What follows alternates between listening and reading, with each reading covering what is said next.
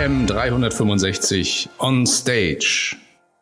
Ja, herzlich willkommen. Äh, teilweise Stammgäste heute. Ich hätte ein bisschen mehr Besucher erwartet zu dem Thema, Eigentlich aber es ist natürlich jetzt schon die äh, Heimreisezeit, 15 Uhr. Hallo, herzlich willkommen. Suchen Sie sich Platz aus. Bitte? Ja, genau, für erste Reihe. Äh, Sie werden auch gleich drangenommen. Nein, Spaß beiseite. Äh, also wer noch nicht drin ist und heute noch nicht da war, viele kennen es schon, Slido, einmal slido.com, bitte diese Frage beantworten. Heute geht es ja um die Generationen ja, und um ihre äh, Kinder. Und die Frage ist eigentlich, wer hat eigentlich digital mehr Ahnung und ist da sattelfester, Sie oder Ihre Kinder? Und das, was Sie da so schreiben, was Ihre Kinder im Netz tun, was, die, was Sie glauben, was die tun, also das, was da steht, ist allenfalls die halbe Wahrheit, ja? weil man erzählt seinen Eltern nicht alles. Und ähm, Papa veräppeln, Papa stalken, spielen, verabreden, sich präsentieren, anschauen, kommunizieren. Das ist auch immer ein bisschen eine Altersfrage. Was wir aber sehen ist, dass äh, Kinder zu häufig, zu früh alleingelassen werden mit digitalen Medien. Äh, bitte mal Hand heben. Wer hat Kinder zwischen 9 und 13? Gar keiner? Also heute ist schon so, 70 Prozent der Zehnjährigen laufen heute alleine mit dem Smartphone durch die Gegend. Komplett ungeschützt und das ist natürlich sträflich. Erstmal vielen Dank fürs Mitmachen. Ähm, fünf haben nur teilgenommen. Also Sie dürfen gerne noch, wenn Sie möchten. Okay, zu spät. Dann schalten wir jetzt um auf die Präsentation und legen los. So, ähm, Den ersten Teil überspringen wir mal. Den haben die allermeisten heute schon gesehen. Digitransform. Wir machen Menschen fit und sprechfähig für Digitalisierung in etablierten Unternehmen. Das heute ist ein äh, für uns relativ exotisches Thema, weil wir natürlich ähm, Fokus darauf legen, dass sie sprechfähig werden zu digitalen Themen für sich selbst und auch für ihre Jobs. Allerdings arbeiten wir gerade auch schon an einem neuen Produkt, der sogenannte digitale Führerschein für Eltern ähm, weil wir halt sehen, dass Kinder oder dass auch Eltern, und das ist überhaupt keine, da ist ja überhaupt keine Bösartigkeit dahinter, häufig etwas überfordert sind, wenn es darum geht, äh, wie gehe ich eigentlich äh, mit digitalen Medien und meinen Kindern um, wann gebe ich denen was, wie kann ich da äh, Guidance geben, wie kann ich den Dialog halten, wie kann ich den auch digital überlegen bleiben. Also insofern ist das heute ein Stück weit äh, auch Neuland und Zukunftsaussicht. Ich denke, wir brauchen noch drei, vier Monate, dann gibt es den digitalen Führerschein für Eltern auch ganz offiziell. Ähm, das können wir überspringen, das hat eher mit den Mitarbeitern zu tun, das aber nicht. Das sind einfach die Generationen, äh, die, wir, die wir heute haben. Und je jünger man ist, oder je nachdem, wann sie geboren sind, links sehen Sie die Geburtsjahrgänge, desto ähm, je jünger sie sind, desto kürzer ist ihre digitale Erfahrung. Ja? Und es ist einfach so, deswegen macht es hier absolut Sinn, mal die Schubladen aufzumachen. Wenn Sie mal den Test für sich selbst machen, wo stehen Sie, also nach Geburtsjahr, ticken Sie wirklich so wie Ihre Gruppe, steht ja da alles, oder haben Sie vielleicht schon gewechselt? Aber in den allermeisten Fällen ähm, stimmt das überein. Und da gibt es natürlich einfach Unterschiede und fehlendes historisches Erfahrungswissen wenn Sie äh, mit Menschen sprechen, die irgendwie unter 20 sind und sagen denen, ich gehe ins Internet, die wissen gar nicht, was sie meinen. Weil es ist nicht Sprachgebrauch. Ja? Also man geht ja nicht mehr ins Internet, man hat ein Gerät, das ist online oder das ist eben nicht online. Und äh, so ist es eben auch wichtig, sich äh, auf die verschiedenen Generationen einzulassen und vor allem die ganz Jungen, ihre Kinder, gerade wenn sie noch minderjährig sind, nicht allein zu lassen in der digitalen Welt, was natürlich voraussetzt, dass sie selbst ein gewisses digitales Wissen haben. Ähm, übrigens, nee, den muss ich, den, der kommt jetzt einen Schritt zu früh. Äh, was ich heute Morgen schon bei der WhatsApp-Runde, wer dabei war, gesagt habe, es gibt ja heute für jedes Alltagsproblem eine App. Also Ihr App Store oder Google Play Store ist eine Suchmaschine. Und auf diese App Stores und Google Play Stores haben natürlich auch ihre Kinder Zugriff und haben da die Auswahl unter 2,5 Millionen Apps. Und ähm, es gibt heute tatsächlich für jedes Alltagsproblem eine App. Da erzähle ich nochmal die kleine Geschichte äh, aus den USA, habe ich heute schon einmal erzählt. Eine Mutter in Texas 2014 hatte auch so pubertierende Kinder. Ja? Das war 2014, die Kinder waren so halbwüchsig, hatten schon Smartphones. Und die Mutter hatte das Problem, wann immer sie ihre Kinder versucht hat zu erreichen, anzurufen, dann sind die nicht ans Telefon gegangen. Soll es geben. Also hat sie die Idee entwickelt für eine App und die Frau ist reich geworden damit. Ähm, die heißt Ignore No More, gibt es allerdings nur in den USA. Und die macht folgendes, sie ist bei den Kindern installiert und nicht bei den Eltern. Und wenn die Mama jetzt anruft und die Tochter geht nicht dran, dann ist das Smartphone der Tochter komplett gesperrt und offline. Ja? Also sie können ähm, im Grunde ein analoges Problem, was es auch schon vielleicht früher gab, digital gelöst. Und das ist natürlich ein Stück weit Machtausübung. Übrigens, wenn die Tochter versucht, sich App zu löschen, gibt es sofort einen Alarm bei der Mutter und das Handy ist auch wieder. Also es ist nicht so einfach, das da zu umgehen. Ähm, aber es ist natürlich schon die Frage, wie wir unsere Kinder ein Stück weit ähm, digital erziehen. Und da gibt es eine äh, Anwendung, das ist eine App in Deutschland, also mehrere, aber jetzt mal beispielhaft eine, ich mache jetzt keine Werbung für ganz bestimmte, äh, die heißt Screentime. Kennt das jemand? Bildschirmzeit, Screentime. Ist ein deutsches, deutsches Unternehmen, deutsche App. Ähm, kostet, wenn Sie es einführen wollen in Ihrer Familie, ungefähr 50 Euro pro Jahr. Also knapp 5 Euro im Monat. Und da können Sie, wenn Ihre Kinder schon mit digitalen ähm, Endgeräten hantieren, Smartphone, Tablet oder PC mitnutzen, was auch immer, können Sie das ein Stück weit steuern. Sie können dann sagen, was weiß ich, meine Tochter ist zwölf, die darf 45 Minuten am Tag online sein, aber nicht mehr nach 18.30 Uhr und davor kann sie es eben frei, ähm, frei entscheiden, aber wenn die Zeit abgelaufen ist, dann ist sie eben abgelaufen. Sie können auch sagen, dann per Knopfdruck, weil Sie haben die App drauf und Ihre Kinder auch, aha, das Zimmer ist ja aufgeräumt, dann gibt es nochmal 15 Minuten extra. Und wenn die Hausaufgaben nicht erledigt sind, dann gibt es eben nochmal 20 Minuten Abzug. Ja? Ich hatte letztens in, einem Workshop eine, eine Teilnehmerin, eine, eine Teamleiterin aus einer, aus einer Bank und die hat gesagt, ja, ja, wir hatten früher mal das Problem, ja, großes Haus, äh, ich habe die Kinder zum Essen gerufen und die sind nicht gekommen. Und seitdem wir Screentime haben, brauche ich gar nicht mehr rufen. Ich schalte einfach über mein Handy das Internet aus und dann kommen die schon, weil die dann wissen, okay, es gibt Essen und man kann hier eh nichts mehr machen, weil wir sind alle offline. Bis hin zu, dass sie bestimmte Zeiten ausblenden können. Sie können bestimmte Apps zulassen oder nicht zulassen und sie können auch das machen, dass sie im Grunde, wenn sie ihre Kinder versuchen anzurufen, die gehen nicht ran, schalten sie denen einfach die Apps aus und dann werden die sich schon melden und sie zurückrufen. Screentime.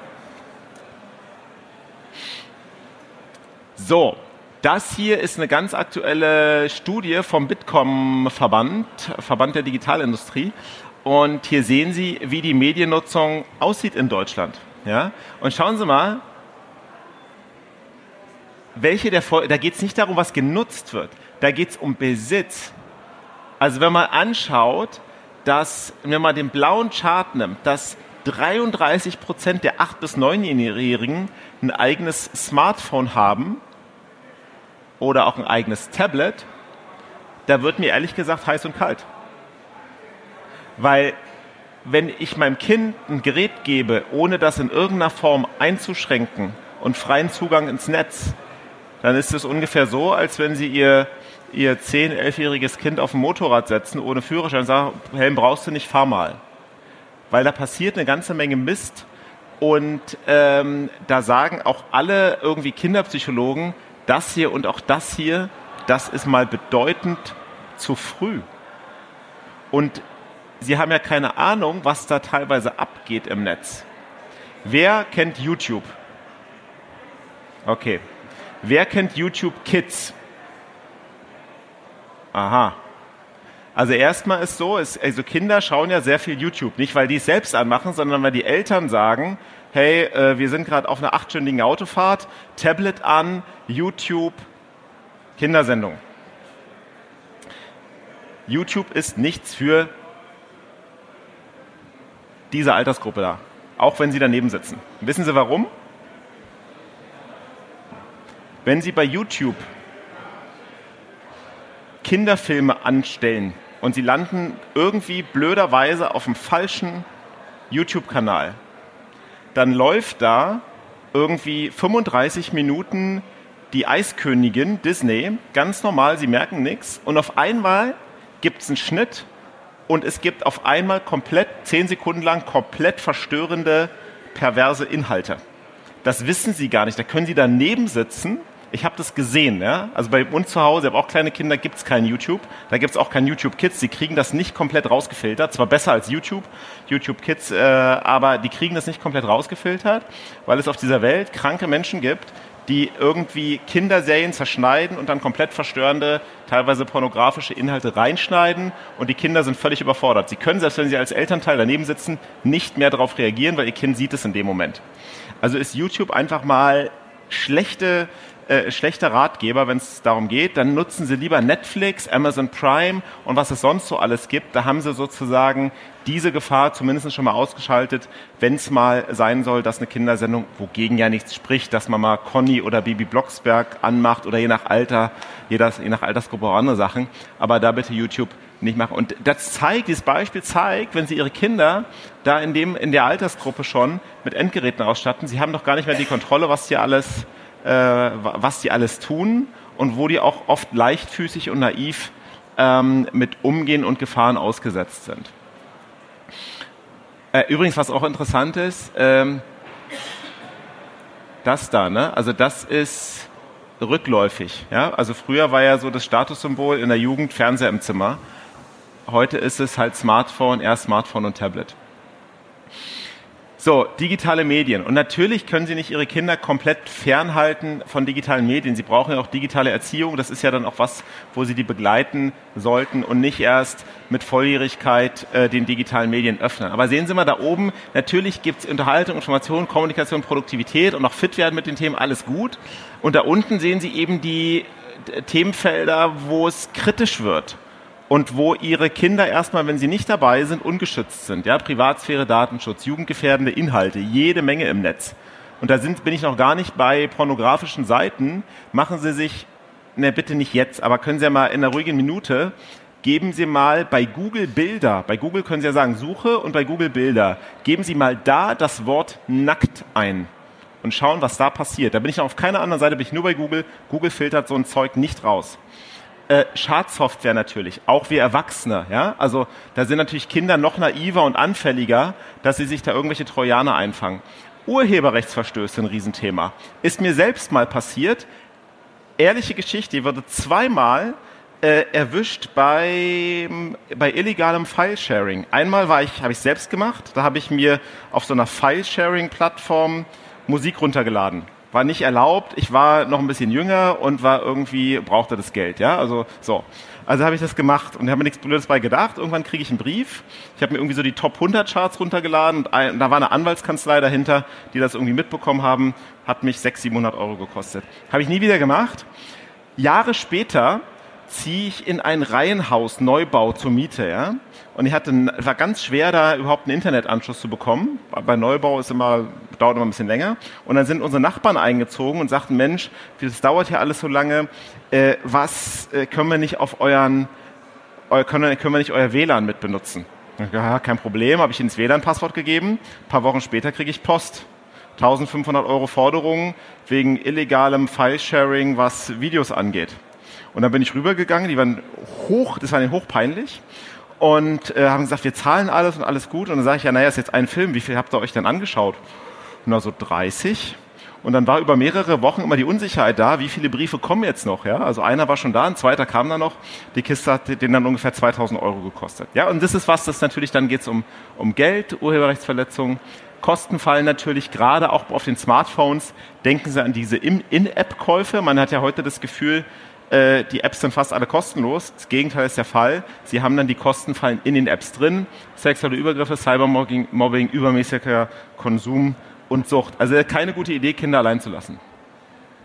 Und wenn man sich anschaut, selbe Studie aus 2019, äh, 41 Prozent der 10 bis 18-Jährigen haben schon negative Erfahrungen im Internet gemacht, ja, was also irgendwie Sachen gesehen, die mir Angst machen, beleidigt, gemobbt, Lügen verbreitet etc. Also ein großes Thema und äh, keine gute Idee, die Kinder da allein zu lassen. Und was sagen die Experten? Das sehen Sie hier, ja. Also rechts sehen Sie Smartphone, Fernsehen und so weiter. Drei bis sechs Jahre, höchstens 30 Minuten zusammen, sechs bis zehn, 45 bis 60 Minuten am Tag zusammen. Erst dann auch mal alleine laufen lassen. Das heißt nicht, im Elfjährigen gleich ein Smartphone zu kaufen, aber da vielleicht mal auch ein Gerät alleine in die Hand zu geben und das eng zu begleiten. So, Achso, wer noch äh, Foto machen will, war jetzt ein bisschen schnell. Okay.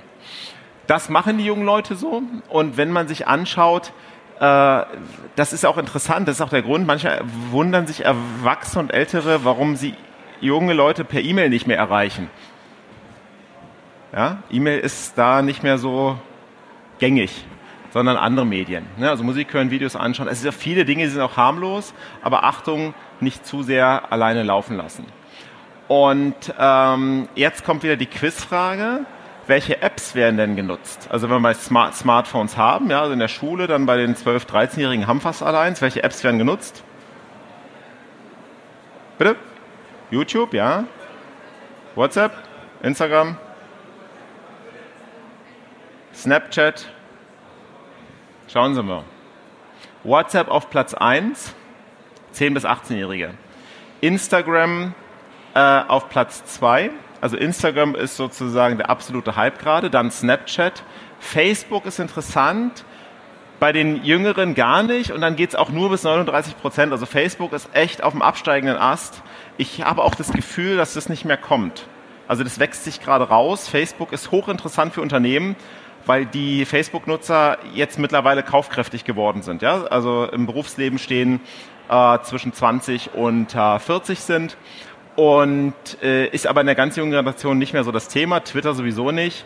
Und jetzt ist noch was, jetzt kommt was äh, bei den ganz Jungen, das ist TikTok, zeigen wir auch gleich. Und dann gibt es noch was, ich weiß nicht, warum das hier nicht mit aufgeführt wurde, das ist dann eher so Richtung Volljährigkeit. Ähm, und äh, das, die App heißt Tinder. Kennen Sie Tinder? Ja, nein? Nutzt es jemand hier? Ich habe heute schon den ganzen Tag gefragt, noch keiner. Komisch. Komisch, ich verstehe das nicht.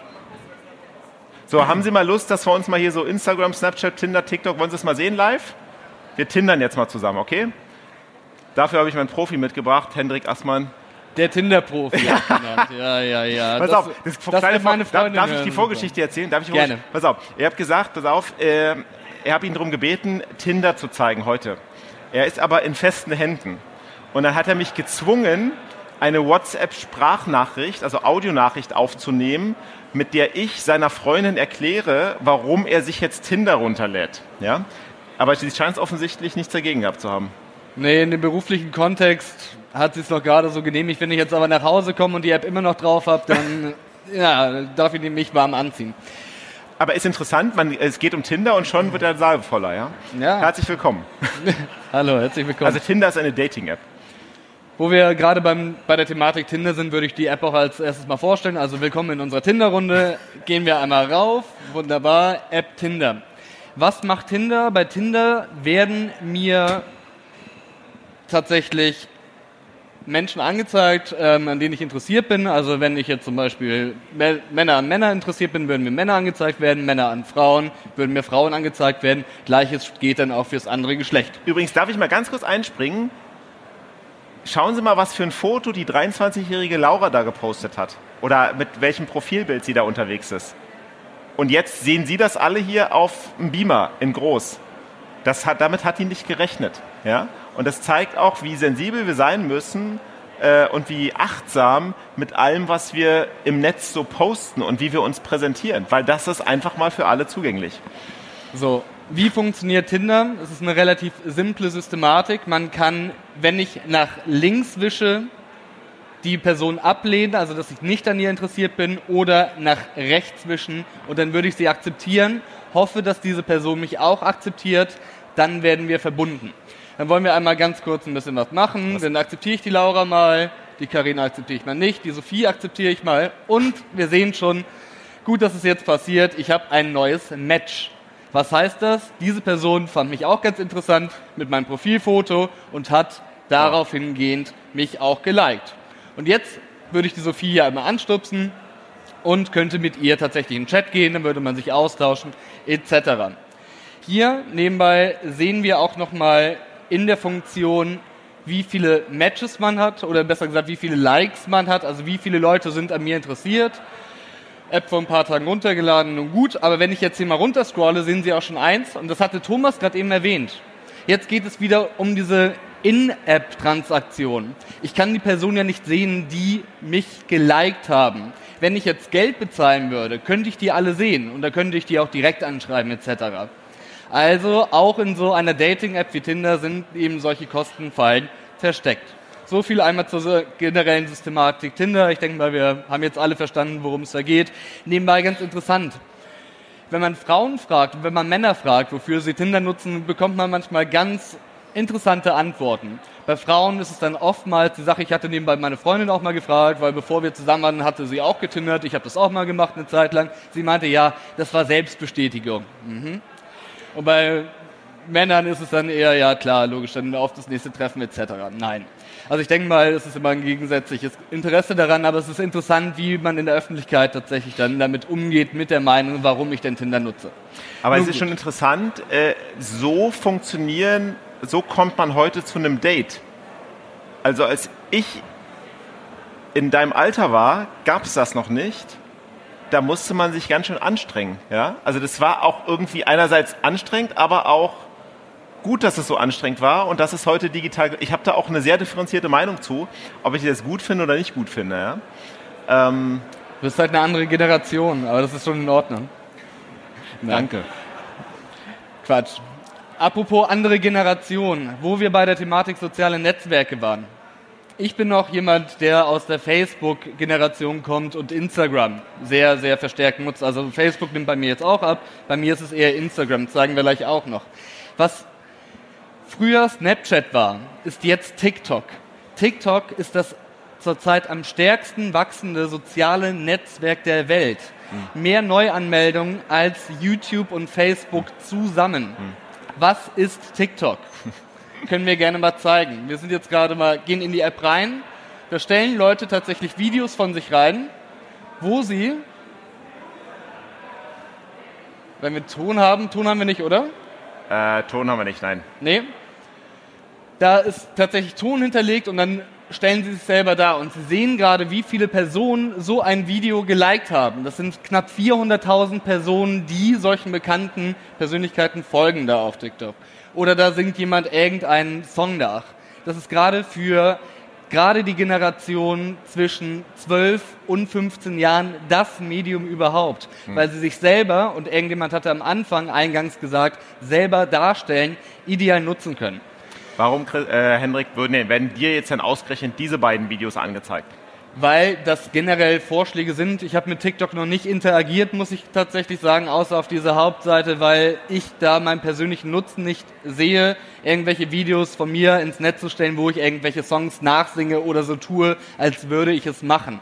Man kann da auch mit den bekanntesten Leuten auf dieser Plattform interagieren. Das heißt, die drehen ein Video von sich, dann kann ich auf das Video zugreifen und mit meinem Lieblingsinfluencer sozusagen interagieren. Also dann würden wir uns virtuellen Ball zuwerfen oder sonstige Geschichten oder Songpassagen zusammen singen. Wir können jetzt davon meinen, was man will, aber ähm, ich muss ganz klar sagen, für mich ist es nicht. Also da wird dann auch ja. wieder irgendwie was nachgesungen oder irgendwelche Bewegungen gemacht und äh, Sie sehen ja auch schon das Alter der Generation und wie sie geschminkt sind. Naja. Ist das jetzt eigentlich Zufall, dass da äh, oder wird es tatsächlich häufiger von mehr von Mädchen benutzt als von Jungs? Tinder, äh, Tinder sag ich jetzt.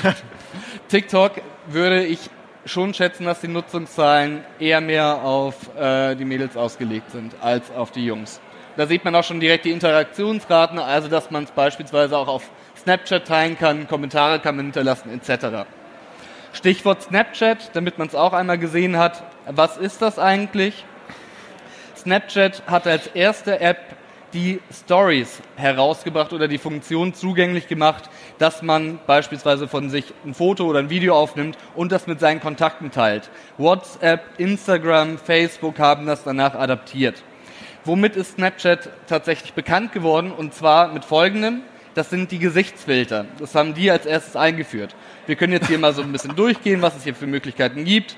Und dann wird tatsächlich durch ne, die erweiterte oder Augmented Reality mein Gesicht verändert oder verschiedenste Filter gemacht. Und jetzt könnte ja, ich das Foto wunderbar aufnehmen. Das ist ja super, klasse. Und jetzt habe ich die Möglichkeit, das mit meinen Kontakten zu teilen oder ihn dort tatsächlich weiterzuleiten.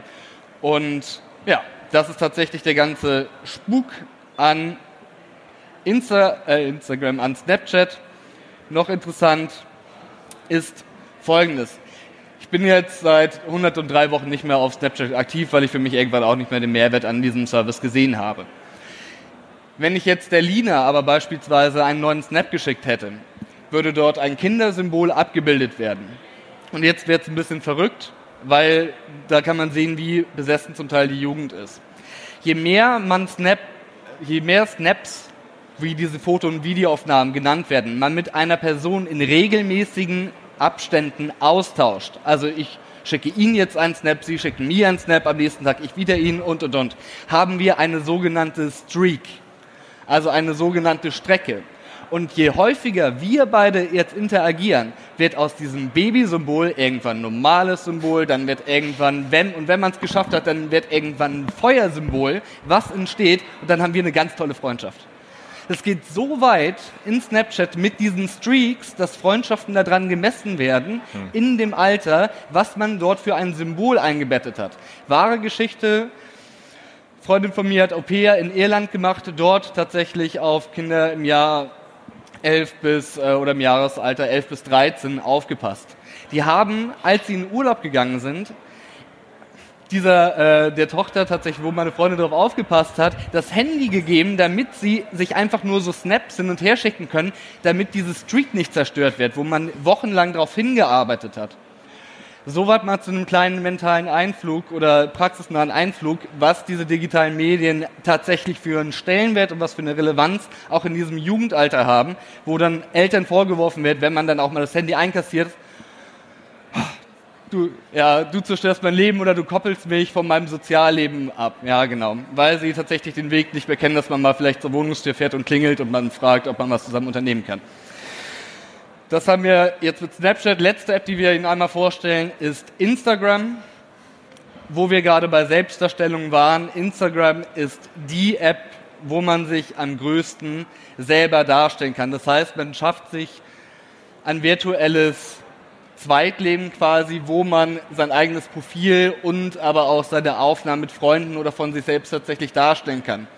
Einmal oben eingeblendet sehen wir die Stories, also die letzten Endes Foto- und Videoaufnahmen von meinen Freunden, die sie geteilt haben.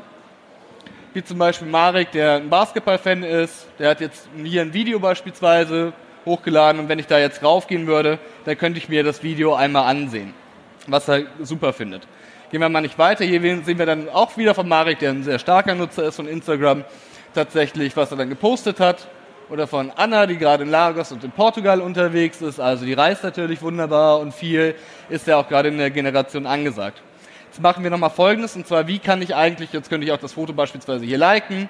Super, dann sieht sie, oder kommentieren oder teilen und dann sieht sie, dass ich es auch super finde, dass sie im Urlaub ist und dieses Foto tatsächlich von sich selbst reingestellt hat. Jetzt wollen wir mal eins machen, das wird, wo Instagram tatsächlich von Unternehmen extrem viel verwendet wird, ist bei einer Sache, ähm, und zwar der generellen Influencer-Kampagne. Das heißt, dass man gezielt Produkte und Services über Instagram vertreibt.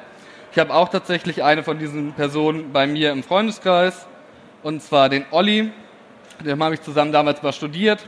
Der hat dann seine 41.000 Follower die seine ganzen Aufnahmen sehen und er reist um die Welt und macht beispielsweise Aufnahmen, die er dann aber auch so kennzeichnen muss, sonst bekommt er eine Abmahnung als Anzeige und Ad, wo er dann beispielsweise ähm, einen Fallschirmsprung oder Paragliding in Visitlana in Südtirol mal ausprobiert. Das bekommt er dann von dem Unternehmen tatsächlich bezahlt, wird in, dem, in das Hotel eingeladen, macht dann ein, zwei Fotos, teilt das auf Instagram und kann dann diese Services dafür einmal komplett kostenfrei nutzen. Jetzt kann man natürlich auch noch selber ein Video aufnehmen und jetzt wollen wir einmal eins machen und zwar einmal ein Live-Video. Wie mache ich das? Gehe auf die Kamera oben rechts und jetzt haben wir schon verschiedenste Möglichkeiten. Ist das, das jetzt schon DSGVO-relevant, was wir da tun? Ja, natürlich. Dann gehe ich einmal auf meine Story. Schauen wir mal. So. Na, wo waren die Live-Video-Funktionen? Gerade eben hatte ich sie nochmal. So, Doodle Sparkles, Haunted Police. Ja, eigentlich wird hier auch noch eine Live-Video-Funktion angezeigt, aber ist jetzt auch nicht so wild. Aber wir hätten hier, wo wir gerade nochmal bei Snapchat waren, die ganzen Filter, die wir hier auch darstellen, könnte man jetzt hier auch verwenden bei Instagram. Und so schafft man sich tatsächlich sein eigenes Profil. Können wir auch nochmal raufgehen. Das ist nebenbei jetzt mal mein privates. Mache viele, bin auch gerne mal in der Welt unterwegs und habe viele Aufnahmen mit meiner Freundin. Und so sehen mich dann tatsächlich die Leute, die mir folgen auf diesem Service oder auf diesem Dienstprogramm. Soweit. Ich hoffe, Sie haben jetzt mal einigermaßen Eindruck bekommen, was die einzelnen Apps sind, wie man tindert und wie man Snapchat nutzt und was TikTok überhaupt ist. Generell in der Jugend eine große Präsenz von diesen ganzen sozialen Netzwerken und Interaktionsplattformen hat für die Jugend einen hohen Stellenwert. Ja. Äh, also das Schöne ist ja, dadurch, dass gar nicht so viel genutzt wird, ist es nicht so aufwendig zu verstehen, was Jugendliche da mit ihren Smartphones so tun. Bitte.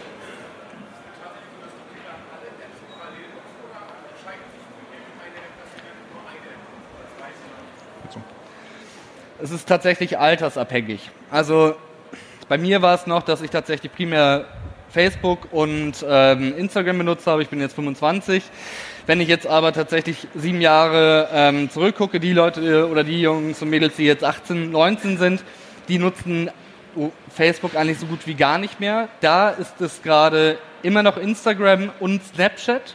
Und wenn wir dann nochmal eine Generation weiter runtergehen, mit 14 beispielsweise, da ist es TikTok über alles, Snapchat und die sind schon gar nicht mehr auf Instagram.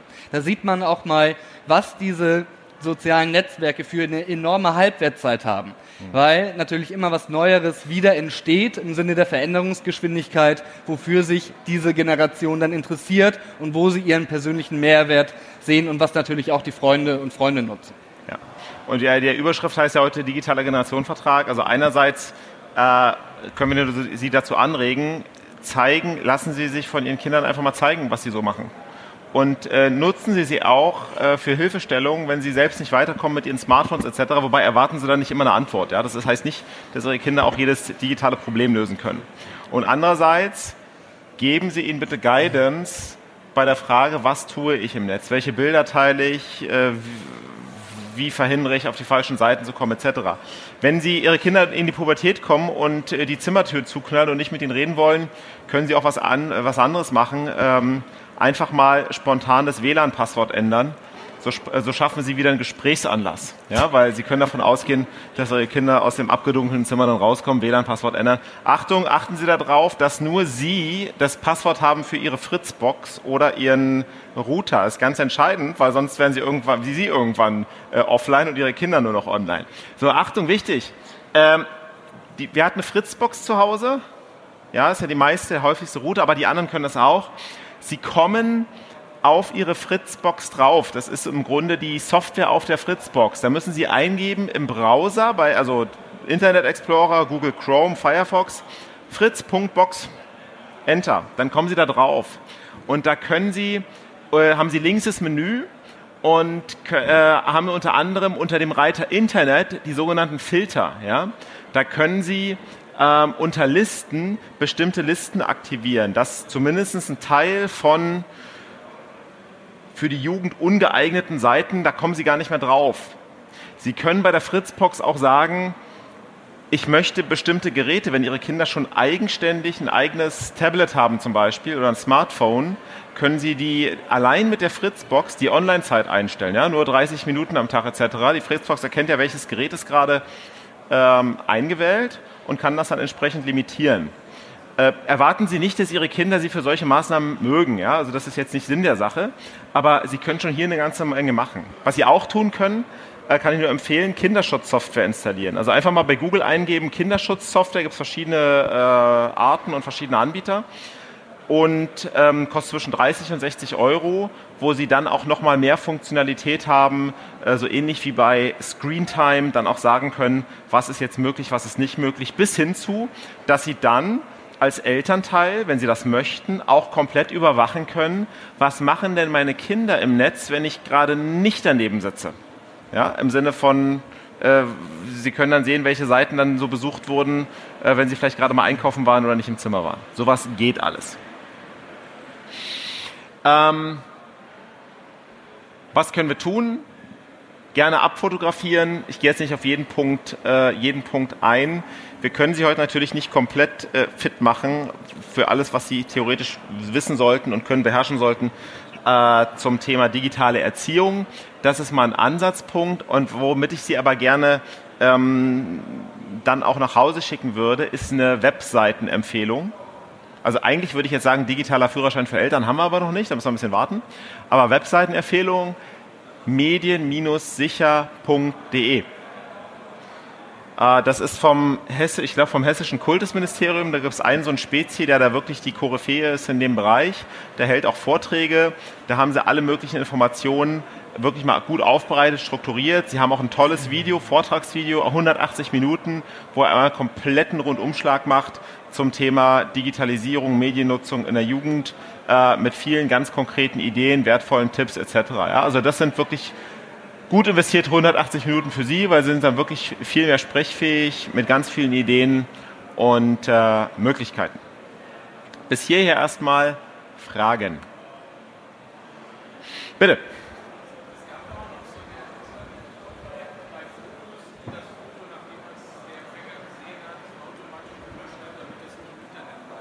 Das ist Snapchat. Snapchat ähm, das wurde aber, es war ein ganz nettes System, das war aber auch nach zwei oder drei Monaten, als es tatsächlich entwickelt worden ist, gab es eine andere App und zwar Save from Snapchat. Die hat ja. man sich dann auch nochmal aufs Handy draufgezogen und dann war es ganz gleich, ob, das, ob man dann eingestellt hat, ob das Foto drei oder fünf Sekunden oder zehn Sekunden sichtbar war. Jedes einzelne Foto, was von Snapchat verschickt worden ist, wurde dann bei dem auf dem Handy gespeichert, der diese andere App auch installiert hatte. Also Null. Nein. Es gibt auch bei WhatsApp, wenn Sie einen Status einstellen oder sowas, der ja flüchtig ist, Sie haben keine Sicherheit, dass das nicht doch gesichert wird, weil es gibt immer die gegenpolige Software, die genau das macht, nämlich derartige Fotos, Videos etc. zu sichern. Also was einmal im Netz ist, ist in der Regel immer im Netz. Weitere Fragen? Gut, ähm, über den digitalen Führerschein, ich schaue jetzt hier gerade schon mal auf die nächsten Folien. Da haben wir heute schon genug gesprochen. Ich habe auch einige Gesichter heute wiedererkannt, äh, die heute schon mal da waren. Ähm, es ist nachmittags. Die Messe neigt sich dem Ende. Wir danken Ihnen recht herzlich für die Aufmerksamkeit und Ihr Interesse. Ähm, wünschen noch eine schöne restliche Minuten auf der DKM, eine gute Heimreise. Vielen Dank. Danke.